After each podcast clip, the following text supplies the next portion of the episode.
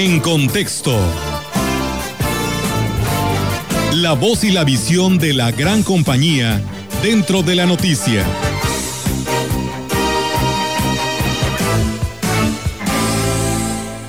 Caras vemos, administraciones no sabemos. Siempre que inicia una administración, sea municipal, estatal o federal, las expectativas son altas.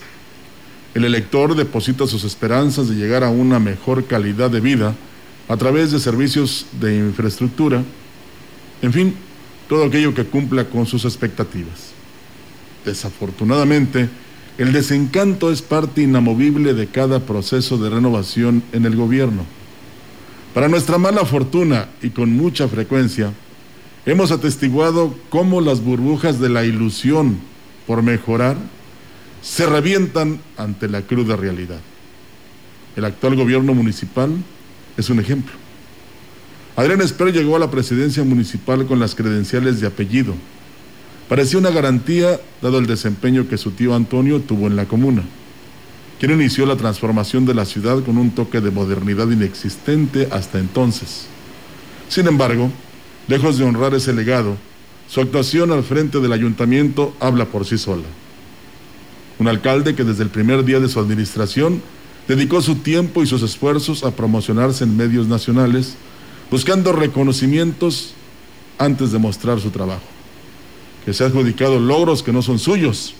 En pocas palabras, lo que sucede en el gobierno vallense pareciera un reality show, un espectáculo televisivo de los malos, por cierto. Y para complementar el desastroso cuadro, se hacen públicas las millonarias irregularidades que la Auditoría Superior del Estado le exige solventar.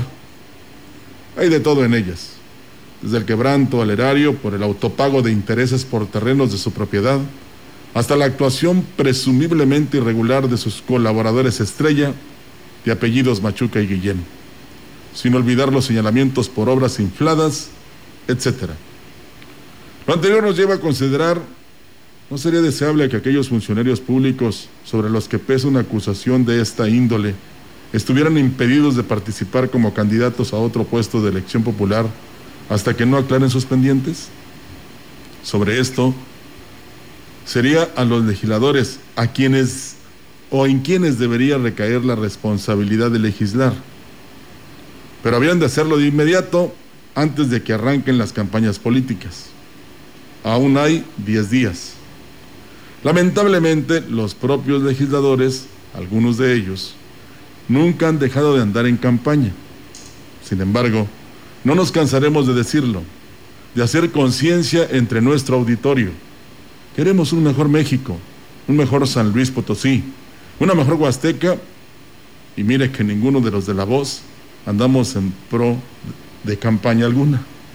Nos dedicamos a lo nuestro, esa es nuestra responsabilidad. ¿O usted qué opina? Envíenos sus opiniones a nuestras líneas 481-113-9887, 481-381-6161, 482-382-0052. O déjenos mensaje en nuestra página de la gran compañía.